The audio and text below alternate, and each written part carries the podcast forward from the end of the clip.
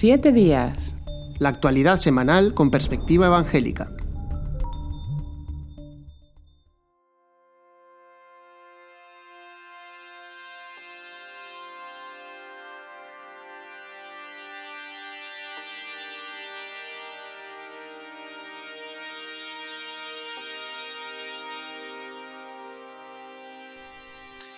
Hola amigos, bienvenidos a este programa de análisis semanal de la actualidad. Les habla Pedro Tarquis y tenemos hoy en este programa de Areópago Protestante a un invitado especial al que queremos saludar en primer lugar, Andy Wickham, muy bienvenido. Buenas tardes, muchas gracias por tenerme aquí. Nada, encantado, es un placer siempre verte, aunque hoy el motivo es mitad triste, como es el fallecimiento que ocurrió ayer y fue noticia en todos los medios de la muerte de Rabí Zacarías, el famoso apologeta de origen indio, afincado en Estados Unidos. Y ese va a ser el eje de, nuestra entrevista. Para eso contamos con Joel Foster, director de Evangelical Focus. Un saludo, Joel, ¿qué tal? Hola, buenas tardes, aquí estamos.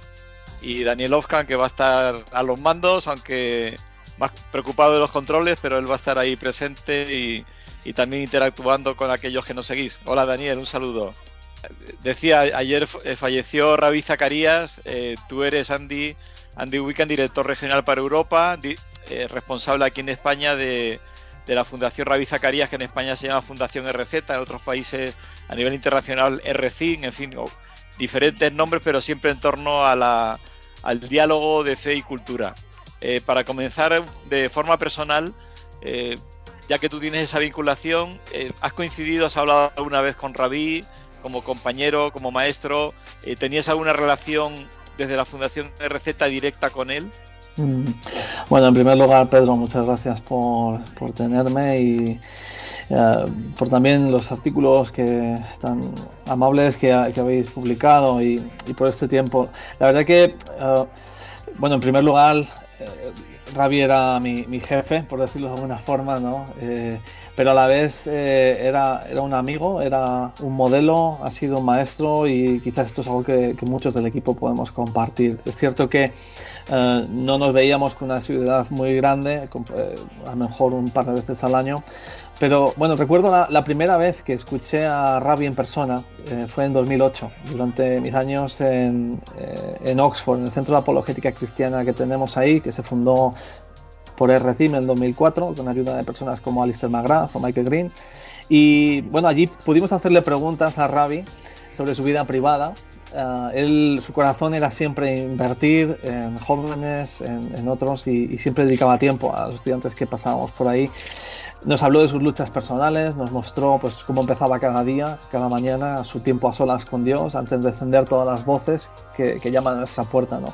Y recuerdo, como si fuera hoy, la, la calidez, la humildad, la, transparencia y la amabilidad con la que nos habló y que han caracterizado realmente todos mis encuentros con él. La última vez que hablamos fue en persona, eh, desayunando en un hotel en Manila, justo antes de... Estaba empezando el brote de, coronavirus ah, y estábamos comentando eh, el aniversario en Auschwitz, eh, allí en, que ocurrió este año, donde fueron los reyes de España y otros líderes mundiales, escuchando testimonios de supervivientes del holocausto. Esto fue, pues como digo, a finales de enero. Mientras yo le hablaba, él estaba sufriendo de dolor por su espalda, um, pero nunca te lo hacía saber y a menudo tenía dolores de espalda. Siempre ponía antes a la persona, ¿no? Fue alguien que siempre te hacía sentir especial, no porque te halagara o, eh, sino porque te escuchaba de verdad. Él tenía esa capacidad de, hacerte sentirte escuchado, ¿no? Entonces, um, por eso mucha gente, incluso a pesar de nunca haberle conocido en persona, sienten que han perdido un padre. Muchos de los mensajes que nos están llegando, llevan a lo mejor 20 años escuchándolo en radio, pero sienten una cercanía muy grande con él, ¿no? De, um, esa cercanía, ¿no? Eh, lamentablemente él tenía planificado venir a España, fuera en el 21 o en el 22, algo que llevamos tiempo eh, deseando. Ah, pero al final no ha podido ser. También iba a haber estado en Argentina, otro país hispanohablante, esta primavera, pero una vez más ah, no ha podido ser, ¿no? Pero bueno, Ah, le llevamos en el corazón en ese sentido. Mm. Andy, tú comentabas que eh, tienes problemas de espalda, también una operación de la espalda es la que, si no me equivoco, hace unos meses, hace tres meses, eh, llevó a la noticia del cáncer. ha sido un proceso muy rápido. ¿Nos puedes explicar algo un poco de estos últimos meses de vida desde que Ravi era consciente de este cáncer? Sí, sí, realmente fue, como bien dices, en una operación eh, de espalda, ha tenido varias, eh, donde el médico, aunque no, era especialista en eso, vio algo que, que no, le, no tenía buena pinta y lo, se lo hizo saber, enseguida se lo diagnosticaron y, le uh, vieron que era sarcoma, ¿no? el cáncer de, del sacro. Esto fue tratado con quimioterapia y estaba resultando bien, estaba respondiendo bien, sin embargo hubo metástasis y a pesar de estar en los mejores centros eh, en contra de, de, de, cura del cáncer, llegaron a la conclusión de que era demasiado agresivo y ya no había nada que hacer. Esto la verdad es que nos llegó bastante por sorpresa, eh, aunque ya tenía 74 años, eh, en realidad le acaban de decir recientemente en un estudio que, que estaba muy sano y que, iba a tener años por delante. ¿no? Así que ha sido un golpe devastador eh, e inesperado. Contábamos con él más pero así es como Dios ha querido contar sus días, ¿no? como nos dice la Biblia, que nuestros tiempos están en sus manos. Eh, es curioso, eh, cuando analizas todas las últimas veces que ha estado hablando en público, eh, hay menciones y referencias a la muerte y a poemas. Hay uno en particular que él mencionó, él, él, recitaba poemas largos e himnos de, de memoria. Leeré quizás la última estrofa de uno de los que más marcaron este tiempo. Uh -huh. Es de Richard Baxter, del siglo XVII. Dice, allí veré, el fin de mis quejas, de mi cansancio y mi pecado, y me uniré triunfante a los santos que cantan y alaban al Señor. Poco conozco de esa vida, débil es la vista de la fe. Basta que Él lo sabe todo y Él es fiel y que para siempre estaré con Él. ¿no? Una de las últimas palabras que él dijo, estando ya en los últimos días, estas últimas semanas, cuando Michael Ramsden, eh, el presidente eh, que um, va, a tomar, digamos, el relevo, uh, cuando se acercó por fin, um, hizo un esfuerzo enorme por incorporarse para decir estas palabras al equipo, seguid a Cristo y predicad el Evangelio, sois evangelistas, ¿no? Dijo, um, pero se emocionaba, ¿no? A él le, emocionaba la idea de saber que cuando se fuera a la cama, levantarse por la mañana, alguien del equipo había estado predicando el Evangelio en algún sitio eh, remoto de donde él estaba, ¿no? Su corazón hasta el final fue el de seguir a Cristo y predicar el Evangelio. Y eso fue lo que, lo que motivó su vida hasta el final. ¿no? Es algo por lo que estamos muy agradecidos y que creo que va a inspirar generaciones, al menos la nuestra la ha inspirado. ¿no? Gracias también a una mujer que compartía esa visión 100% durante 48 años, le siguió una vida difícil, una vida itinerante con tres pequeños, pero que hasta el final eh, pudo, pudo testificar que así fue. Mm. Andy, esa vida itinerante ¿no? en la que Ravi ha pasado por tantos países, ha predicado a miles de personas, comienza en India, en la ciudad de Chennai. Sí. Eh, quizás muchos no lo sabían esto, ¿no? Porque su ministerio se desenvolvía, pues fue, estuvo en Canadá, después sobre todo Estados Unidos y demás. Eh, le definían, no sé si su madre o alguien de su familia, como un mal estudiante que solo estaba interesado en el cricket. Sí. ¿Cómo, pasa, ¿Cómo pasa alguien de, de, esa, de esa imagen a, a, ser alguien mundialmente conocido por su sí. evangelización, por su compartir sobre Cristo? Sí. ¿Puedes explicarnos un poco algo de su trayectoria, de forma resumida, algunos puntos? Claro que sí, creo que bueno, no sé, hay, hay, algunos detalles más que él ha compartido en, en público sin problemas, no, no es problema que lo comparta. Él, él, era, él era un poco bribón como adolescente. Él, hablaba de eh, en la India cuando hay una boda pues va todo el mundo pasando por las calles y él con sus amigos lo que hacían era se vestían se ponían el mejor traje la mejor ropa y se unían al grupo para irse de banquete eh, y hacían eso de vez en cuando no se, se unían a las bodas de desconocidos para disfrutar de todo. Realmente a, la edad de 17 años él eh, digamos, llega al final, siendo tan joven, de, de un túnel. Él, decide suicidarse, intenta suicidarse y es en, en el hospital donde alguien de, de, la organización Juventud para Cristo se acerca, le entrega una Biblia y ahí tiene un encuentro con Dios, un encuentro a través de las palabras de Jesús, donde dice, porque yo vivo, vosotros también viviréis. Y es ese punto eh, de inflexión en su vida, donde tiene este encuentro con Dios que lo cambia todo. él, eh, su familia venía de la más alta de las castas, ahí en la India, en, el hinduismo, pero su tatara tatara abuela eh, decidió abandonar el hinduismo y se hizo cristiana. Ravi cuenta como hace unos años fue con su mujer y con la ayuda de un jardinero encontraron una tumba y ahí vieron un versículo y el versículo que estaba eh, encastrado era en Juan 14 porque yo vivo, vosotros también viviréis. Esa es, eh, es curioso, ¿no? Su, su, trayectoria. A partir de ahí, él eh, a los 20 años fue a Canadá, allí es donde realmente se nacionalizó eh, y más tarde pasaría ya a Estados Unidos donde pasó el resto de sus años. Pero han sido 48 años predicando el Evangelio. Él quizás una relación especial fue con Billy Graham, quien le abrió la puerta, le invitó a ser unos conferenciantes principales en la conferencia de evangelistas itinerantes en Ámsterdam en el año 1984, si no me equivoco. Y eh, ahí él, pudo, digamos, eh, ver el impacto y él pudo eh, usar un poco eso de plataforma. Se le empezaron a abrir puertas por todos lados. De ahí fue a Vietnam durante la guerra, a Camboya, visitando prisiones, eh, viendo miles de personas entregar su vida a Jesús. Um, y ese fue un poco el camino que, fue creciendo. Ha estado en más de 70 países, ha escrito más de 30 libros. Quizá lo que le caracteriza es, es una mente que entiende el este y el y, occidente, oriente y, occidente. Um, es verdad que mucha gente le, entiende como un americano porque lleva mucha de su vida allí, pero en el fondo de su corazón es, indio, es, de Asia. ¿no?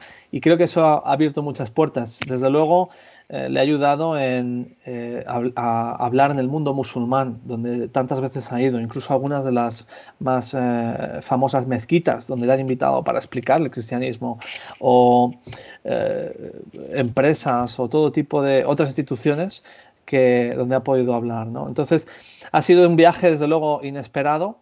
Curiosamente, alguien que leía las manos le dijo, eh, tú no tienes ningún futuro viajando internacionalmente, ¿no? eh, un comentario ah, casi opuesto ¿no? a, lo que ocurrió. Um, su vida realmente ha, impactado a millones de personas. Eh, ha escrito más de 30 libros. Tiene su programa eh, Let My People Think, que está traducido, se llama Pensemos, en más de 2.000 radios.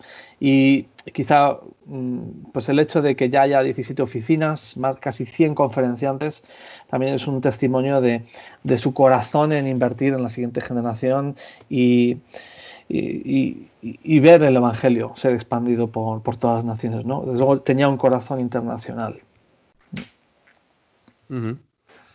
Pensando un poco en aportaciones que ha hecho la apologética. La apologética a menudo se ha visto, sobre todo en el siglo XX, como un enfrentamiento entre ideas, entre argumentos, entre a ver quién, quién gana un debate, ¿no? Aquello de votar al final a ver quién ha ganado el debate. Mm. Em, él tuvo un acercamiento diferente, ¿no? ¿Cómo, dirías que él ha ayudado a cambiar la apologética para hacerla más de, nuestro siglo, del siglo XXI? Sí, realmente él cuando empezó en los años 80, eh, el contexto en aquel entonces era, era muy agresivo, muy racionalista, muy de atacar, de destruir. Y él quería huir de todo eso. Él estaba convencido de que el amor era la, mejor de las apologéticas. No significa un amor desinformado, sin verdad. Eh, todo lo contrario, en su vida demostró que ah, estaba convencido de que no había nada más racional, más bien fundado eh, que el cristianismo y que era la cosmovisión que mejor explica la realidad y todas las grandes preguntas de la vida pero con amor, llegando a la persona. ¿no? Yo creo que sus aporta si, tuviera que resaltar dos de sus principales mm. aportaciones, aparte de recursos y todo esto que hablamos, uno sería su estilo de apologética, eh, que se ha llegado a denominar un estilo de apologética profética, en el sentido de que eh, siempre parece un mensaje personalizado de Dios para el oyente. Mucha gente decía esto, ¿no? Eh, uniendo corazón y mente, o incluso diría revelación de Dios. ¿no?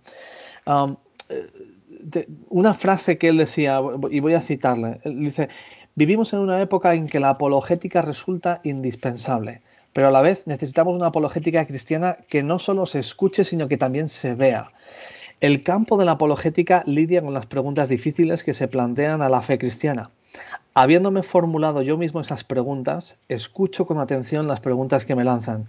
Siempre tengo en mente que detrás de cada pregunta hay una persona. La convergencia de las luchas intelectuales y las existenciales conducen a la persona a una honestidad brutal en las preguntas que tiene. Es ese unir corazón y mente. Y si tuviera que resaltar la segunda aportación, eh, sería su legado de evangelistas. Eh, contamos que más de 100 evangelistas por todo el mundo y algunas de las mentes más brillantes, escritores, artistas, científicos, que se entienden a sí mismos como evangelistas. Creo que eh, el evangelista tiende a ser una persona singular, a veces difícil con la que tratar, agresiva, pero, suele ser un, caso único. ¿no? Es difícil ver a un evangelista delegar abrir puertas a otro eh, y discipular a otros, fomentar y, invertir en otros evangelistas, ¿no? Pero creo que aquí Rabbi eh, sigue el modelo bíblico, como podríamos ver en un Moisés, con Josué, un Elías, con Eliseo, eh, dedicó gran parte de su tiempo a, a ofrecer la plataforma, a compartir la plataforma para que otros pudieran brillar con el objetivo último de que Cristo fuera predicado y cuantas más personas pudieran unirse a esa misión, ah, más emocionada estaba. ¿no? Ah, quizás yo creo que eso sería uno de sus dos grandes legados, un estilo apologética y, en segundo lugar, ese discipulado, esa inversión ah, real, tangible, costosa en la siguiente generación para continuar con la misión de Dios. Pensando en, gente joven, que hablabas de gente que, se ha ido formando también a través del OCA, del Oxford Center for Christian Apologetics, pero unas cosas que vemos a menudo en, YouTube son vídeos eh, justamente de Rabia hablando con gente joven. Eh, una persona pues que, era de otra generación que conectaba mucho con, millennials, eh, con gente de la universidad. Em, ¿Cómo era su forma de, conversar y contestar preguntas? Porque sí que ha llamado la atención de la gente, su forma de, hablar con gente muy escéptica o incluso agresiva contra la fe cristiana. Mm, yo creo, que los millennials eh, valoran mucho el no ser encasillados. no, sé si incluirme ahí o no, quizás estoy ahí un poco en el limbo justo, pero eh, para ellos es importante no sentirse tratados simplemente como parte de un grupo, ¿no? una cifra. Y creo que Ravi con su estilo personal, un uso amplio de historias, de anécdotas, de metáforas, un uso de la imaginación también. Ah, creo que conseguía trasladar la invitación de Jesús a cada individuo y no simplemente a, un estadio, a un grupo, ¿no? a, un conjunto. ¿no? Ah, creo que eh, lo que le caracterizaba es que Rabbi veía las objeciones y las preguntas de los demás no como algo que condenar, sino como un clamor del corazón al que debíamos responder. Um, Michael Ramsden, eh, presidente de Racing, él, dice sobre Rabbi, dice, para él las personas no eran problemas de lógica que debíamos resolver, sino personas que necesitaban a la persona de Cristo. Quienes le conocieron lo recordarán en primer lugar por su amabilidad, gentileza y generosidad de espíritu. Quería compartir el mismo amor y amabilidad que había encontrado en y a través de Jesucristo con todas las personas a las que conocía. Creo que eh, a pesar de que mucha gente, como dices, le atacaba y, venían con preguntas de lado, eh, con preguntas que en realidad no eran preguntas sino insultos o ataques, él siempre conseguía responder de forma que dignificaran, con, respuestas dignas y que dignificaran a la persona. Él estaba convencido de que todos estábamos creados a imagen y semejanza de Dios y lo demostraba en la forma en la que hablaba con ellos. Eh, nadie se sentía nadie, nadie se sentía como un estúpido al hacer una pregunta, por muy sencilla o tonta que pudiera ser la pregunta. Mm. Ah, y creo que muchos miembros del equipo en las redes sociales en estos últimos días hemos estado precisamente enfatizando eso, ah, el énfasis en la persona, en, en que detrás de cada pregunta hay alguien que pregunta y que, y que hay que llegar a esa persona. ¿no? A veces um, se habla también de Rabbi de que él en realidad estaba pastoreando, no evangelizando, eh, incluso con no creyentes, que estaba intentando curar a una oveja herida eh, y no aplastarla con argumentos o, verdades. ¿no? Quizás en lo que estás hablando, Andy, es también un cambio de paradigma, ¿no? De, hablabas de Billy Graham, el mensaje a los estadios, a las multitudes, eh, que tiene su lugar y indudablemente fue usado por, por Dios para llevar el Evangelio a, algo mucho más personal, porque él daba conferencias, después se dirigía a la persona, pregunta, respuesta, más un diálogo estilo eh, Jesús. Sí, sí, bueno, ah, mm, o sea, Ravi también ha hablado en estadios y, lo seguimos haciendo y, bueno, no sé cuánto de eso va a ser posible a partir de ahora, aunque en España eh, eso implica, tiene connotaciones también con el fútbol y, a ver, no sé si eso va a ser eh, posible, el eliminar que sea un estadio como un Camp Nou, un Bernabéu, ¿no? Creo que volveremos a ello, pero seguimos haciéndolo y seguimos pensando que tiene su impacto. Pero algo que eh, Ravi conseguía es, aparte de tenerte en vilo, eh, con el corazón ardiendo durante sus, predicaciones, era esos tiempos, como dices Pedro, de preguntas eh, al final, donde podría estar una hora respondiendo preguntas. Y lo que mucha gente no sabe es que podría estar dos, tres, cuatro horas después de la conferencia, cuando uno está exhausto, con una cola eh, kilométrica de personas y respondía uno a uno y podría estar media hora con uno o hasta las dos de la mañana.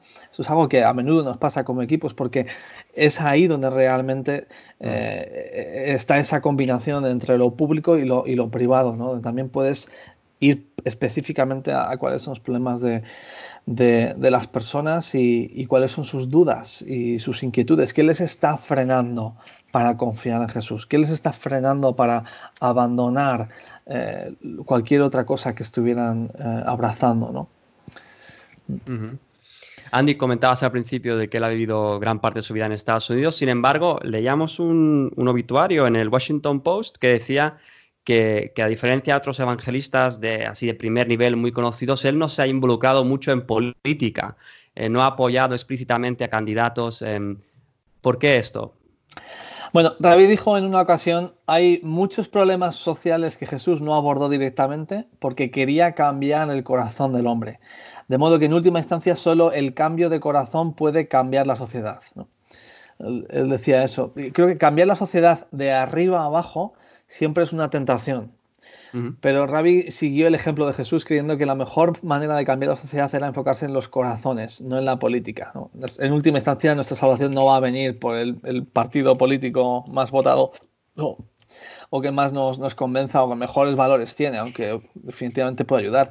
Eh, yo creo que es cierto que a pesar de tener sus convicciones políticas, que obviamente las tenía, eh, tuvo mucho cuidado siempre de no aparentar estar casado con ningún partido mm. y que nunca se le viera abanderando ninguna bandera. ¿no?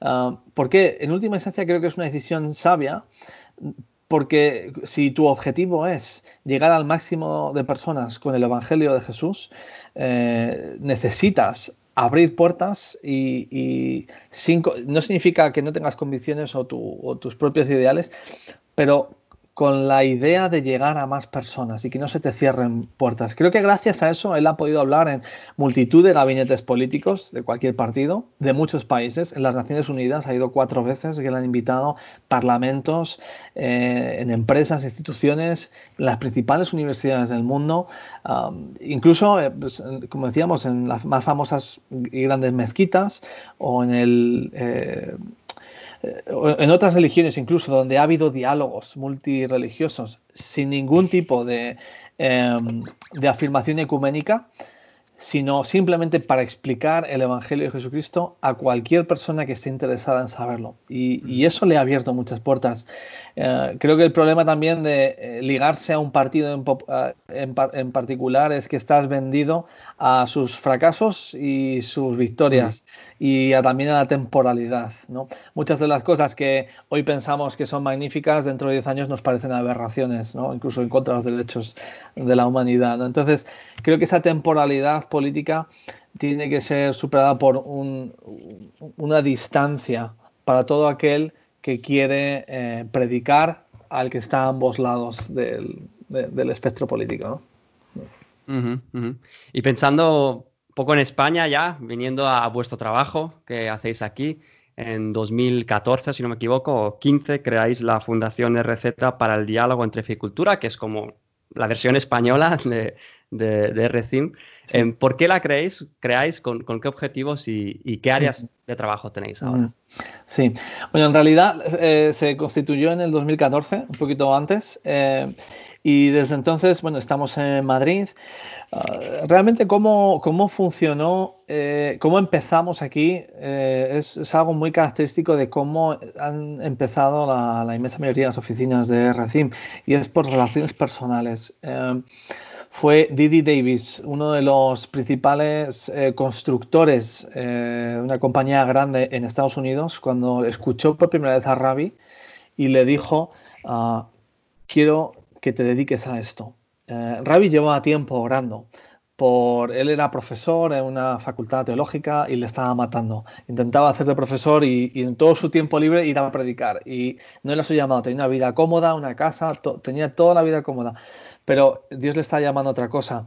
Y Didi Davis eh, le dijo, quiero darte un cheque por 50 mil dólares para que arranques, eh, cubra tu salario un año y todos los gastos y los viajes y los y, quiero apoyarte, quiero estar detrás de ti para que tú esta voz necesitas ser oída. Curiosamente, esa era la cantidad por la que Rabi había estado orando en privado con su mujer en su habitación.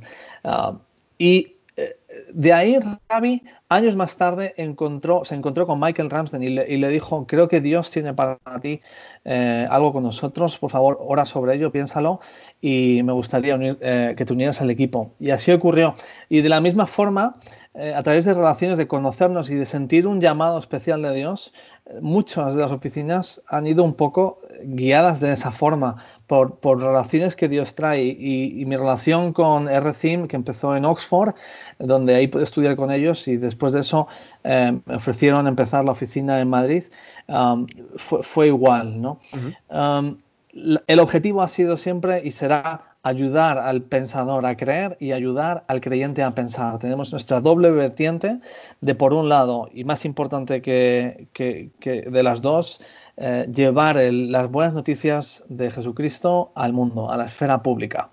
Y eso pueden ser en empresas, institutos, universidades, eh, a través de las iglesias, con eventos que se organizan, de medios, de radio, de televisión, eh, del arte, pero a la vez proveer de recursos a la iglesia para ayudarles en ese llamado, en ese cometido, la gran comisión de llevar el Evangelio. Y para ello tenemos herramientas como los cursos online que hacemos, de, que se llaman RCIM Academy. Son unos cursos que han hecho miles de personas y que ayudan a muchísimas personas a ser mucho más abiertas y a proveerles de herramientas para hablar sobre Jesús en, el trabajo, durante un café o con la familia, los vecinos, con quien sea, ¿no? O en la universidad o en los estudios. O, Ah, queremos proveer de herramientas a la iglesia, um, que es una de las cosas que hizo Ravi. Um, y, bueno, si entráis en la página web fundacionesreceta.es, ahí vais a ver todo tipo de recursos, sobre todo vídeos. Estamos como todo el mundo, supongo, eh, sufriendo una transformación digital eh, en estos últimos meses. Sobre todo, llevamos tiempo planeándolo, pero creo que nos, nos, acelera, nos ha acelerado el proceso del coronavirus um, para tener mucha más presencia online. Así que eh, tenemos un nuevo podcast que se llama Preguntando en voz alta. Hemos empezado también a hacer recursos para niños que mm. tienen preguntas increíbles, preguntas difíciles, preguntas de epistemología, preguntas de, para los que tenéis niños, ¿no? Yo tengo tres, lo he vivido, de preguntas que, dices, pero ¿de dónde sales? No? No, hay universitarios que me estén haciendo esta pregunta y esta niña de cuatro años me está preguntando cosas. Um, muchos padres nos piden recursos y, hemos empezado a hacer eso. Tenemos también encuentros, eh, macroeventos para adolescentes, eh, como Reboot, donde vemos a decenas de chicos entregar su vida a Jesús. Algunos de ellos entran, nunca han pisado una iglesia, pero vienen porque les damos la oportunidad de hacer cualquier pregunta. Tenemos el lema, ninguna pregunta está prohibida. Ah, y puedes cuestionar, da igual lo agresivo que sea, pero queremos oírte y responder. Es muy dinámico en ese sentido, no, no es tanto ponencias y monólogos, sino algo más interactivo para ellos que creo que conecta bien. ¿no? Y como digo, canales de YouTube, Facebook, Instagram, estamos intentando sacar el máximo de materiales posibles, tanto para creyentes como para aquellos que son ajenos a la fe cristiana. Mm. Muy interesante. Eh, Pedro, Dani, no sé si tenéis más preguntas, no sé si en el Facebook o alguna cuestión, Pedro, que ha quedado colgando. No, yo, pienso el único ahora que no está eh, Rabí Zacarías, de alguna forma la sucesión es natural, ese hueco que siempre va a quedar está asegurada la, trayectoria y, que siga adelante o va a haber algún tipo de cambio. Sí. Pues mira, mis últimas palabras para, para Ravi, aunque fueron a través del móvil, fueron, mientras yo viva, seguiré a Cristo y predicaré el Evangelio en el mundo hispanohablante. Em, creo que eso hace eco a la mayoría del equipo en el contexto en más de las 17 oficinas en las que estamos. Obviamente nos afecta anémicamente que, se nos haya ido, nos sentimos un poco huérfanos sin Ravi. Creo que es una voz irreemplazable. Y a menudo a mí me pasa ¿no? que alguien hace una pregunta muy difícil o hay una figura pública que lanza un ataque contra el cristianismo, ¿no? Y dices, qué difícil, ¿no? Pero bueno, siempre queda Ravi, él sabrá qué hacer, él sabrá cómo responder, ¿no? Eso obviamente desaparece y el peso de eso ahora eh, se transfiere, ¿no? Creo que, bueno, haciendo un poco eco al Washington Post, donde él, eh, ahí en ese artículo hablan de que quizás Ravi es el C.S. Lewis del siglo XXI. Ah, no sé si la comparación es, exagerada, solo el tiempo nos lo dirá, pero desde luego para muchos de nosotros se siente así. Sentimos que hemos perdido una especie de, de C.S. Lewis o alguien de esa, de esa categoría, ¿no? Pero desde luego confiamos en un Dios que está al control de todo, es eh, alguien que se hizo hombre, entró en nuestra historia, nos ha demostrado estar metido y encarnado en nuestra historia y llevando el control y el rumbo en esa misión de rescate que Él quiere para cada persona, eh, con esa invitación que nos hace a conocerle a Él, a encontrar en Él nuestro sentido último y a, conocerle personalmente. y, y, tengo la esperanza de que ese Dios que está en control también va a levantar una generación eh, para continuar y que levantará más C.S. Lewis, más rabbis y, más personas, quizás voces que, todavía ni podemos imaginar para proclamar su nombre y para darle a conocer a todas las naciones. ¿no? Así sea. Eh, siempre lo hacemos, pero hoy de forma especial, después de haber escuchado el ejemplo de, de Ravi, eh, pues Daniel Oscar nos va a transmitir los comentarios y las preguntas. No tenemos dos horas eh, por, la agilidad, nos gustaría, pero vamos, vamos a darle todo el espacio que haga falta para, para nuestros oyentes. Adelante, Daniel. Muy bien, pues eh, la verdad que estamos muy contentos de haberte tenido, Andy, eh, en, el programa Siete Días. Eh, ya sabéis, los que nos estáis siguiendo, que todavía estamos aprendiendo un poquito la parte técnica, así que disculpad los problemas de sonido que hayan podido surgir. pero sí que, bueno, me gustaría, hemos preguntado a la gente en el Facebook algunas preguntas, entonces te voy a lanzar un par de preguntas, Andy, ya te las voy a decir las dos seguidas así como le hacen al presidente, y tú te las anotas mentalmente y las respondes, ¿vale? Entonces, eh, mira, la primera pregunta eh, nos la ha hecho Rubén Fernández, eh, y él pregunta si desde la Fundación RZ pensáis que un evangelista ha de ser exclusivamente alguien formado teológica y académicamente. Esa sería la primera pregunta, si alguien, si un evangelista ha de ser alguien exclusivamente formado teológica y académicamente. Y la segunda pregunta que te vamos a hacer la ha hecho Natalia eh, Natalia Kezlid, pregunta si eh, pregunta qué lugar crees que ocupa la apologética en la agenda de pastores y ancianos de nuestras iglesias. Eh, y si crees que hay un qué caldo de cultivo sería favorecedor para estar ante un cambio de paradigma donde poco a poco se preste más atención a la apologética y al evangelismo que, por ejemplo, a, dice, los ensayos del grupo de alabanza, por poner un ejemplo. Entonces, estas mm. son las, dos preguntas y, bueno, pues con, toda libertad te dejamos para que las, las puedas contestar. Mm. Pues eh, respondiendo a la primera pregunta, si un evangelista eh, tiene que estar formado necesariamente teológicamente, eh, no creo que haya sea necesaria una formación formal para ninguno de los dones que el Espíritu Santo tiene para cada miembro del cuerpo de la Iglesia. Cuando leemos en, el Nuevo Testamento sobre esos dones, eh, dice que el Espíritu Santo reparte y capacita. Eh, ahora, eh, ¿significa eso que debamos quedarnos con los brazos cruzados y no fomentar, alimentar y hacer crecer ese don? Creo que no. Creo que de todos, en cada uno de nuestros dones, estamos llamados de la misma forma que el pastor, aunque tenga el don y el llamado, y, y le va a salir natural porque viene de Dios, porque Dios le ha cableado de esa forma. Eh, lo, va a hacer bien. Cuanto más eh, si dedica un tiempo a formarse eh, y a prepararse. Vemos, esto lo vemos en vidas como la de Moisés, que tuvo, o, em, José, o, o cualquier, o Daniel, ¿no? En Babilonia, donde pasan años formándose para luego desempeñar una tarea para la que Dios les ha llamado. No, no es hasta 40 años que, Dios llama a Moisés. Eh, Daniel en Babilonia pasa tres años en lo que sería la mejor universidad del mundo, allí en la ciudad más cosmopolita, para luego desempeñar su tarea como político, pero como asesor espiritual y profeta para un país. Eh, vemos a Pablo, ¿no? Con toda su formación, ¿no? Eh, Pedro no tuvo la misma formación y cada uno llegaron a contextos distintos, entonces eh, no hace falta para ser evangelista tener esa formación. Otra cosa es eh, si quieres dedicarte profesional como, como, tu trabajo, tu llamado, tu vida laboral a, mm, a cumplir ese llamado, eh, yo sí que recomendaría obviamente formarse como harías con, cualquier otro trabajo.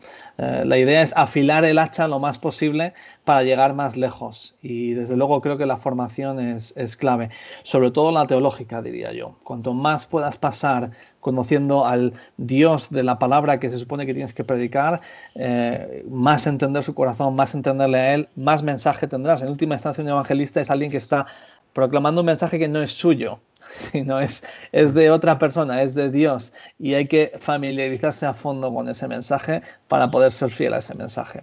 Y la segunda pregunta, em, ¿cuál es el papel de la apologética dentro de la iglesia, los pastores? Ah, bueno, conozco, conozco muchos pastores que realmente le prestan atención y, y eso cambia el tinte de, toda la iglesia, de no solo de las predicaciones, sino eh, es, es una iglesia que está preparada para el buscador, preparada para el que tiene dudas, que, da la bienvenida a las dudas y a las personas que luchan intelectualmente o moralmente o existencialmente.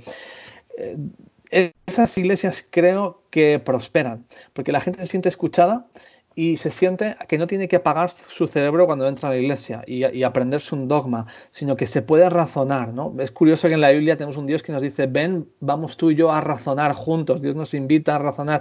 Y a veces algunas iglesias puede que no inviten mucho a razonar, pero el modelo es el de...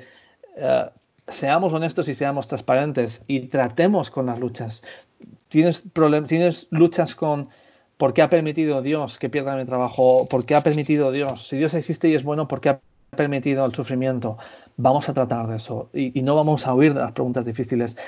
Creo que ese tipo de, acercamiento que implica eh, un estudio, una, una formación apologética, no formal, pero sí darle espacio, creo que es clave. Y una de las razones por las que creo que estamos perdiendo mucha de nuestra juventud es porque los jóvenes no sienten que la iglesia sea un sitio donde pueden formular sus preguntas.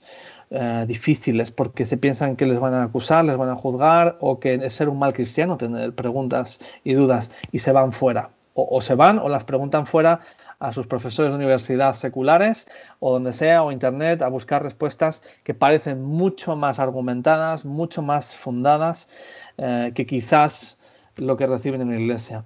Eh, yo anhelo con ver una iglesia que, eh, como, como decían en la pregunta, se, se, escucha al buscador y se da la bienvenida a responder las preguntas difíciles. Creo que entonces no solo haremos que se refuerce la fe de los que están dentro de la iglesia, sino que atraerá a los que están en los bordes o con interés mirando desde fuera y que se sienten bienvenidos y entendidos de que quiero creer pero no tengo fe, ayuda a mi fe, ¿no? Y, como Jesús respondió ahí, ¿no?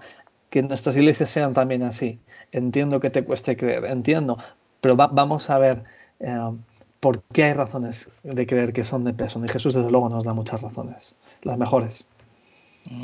¿Hay más preguntas, Daniel? ¿O aportaciones?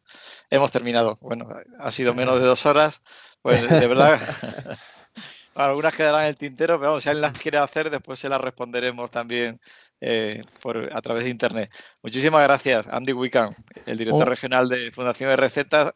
Te queremos mucho. De luego transmites lo mismo que, que realiza Carías, te lo podemos decir, de, amor por el Señor y de la calidez del, encuentro y de saber responder las preguntas. Muchas gracias también, mm. Joel Foster, director Evangelical Focus, Daniel Lofkan por estar ahí, sin perdona, Andy.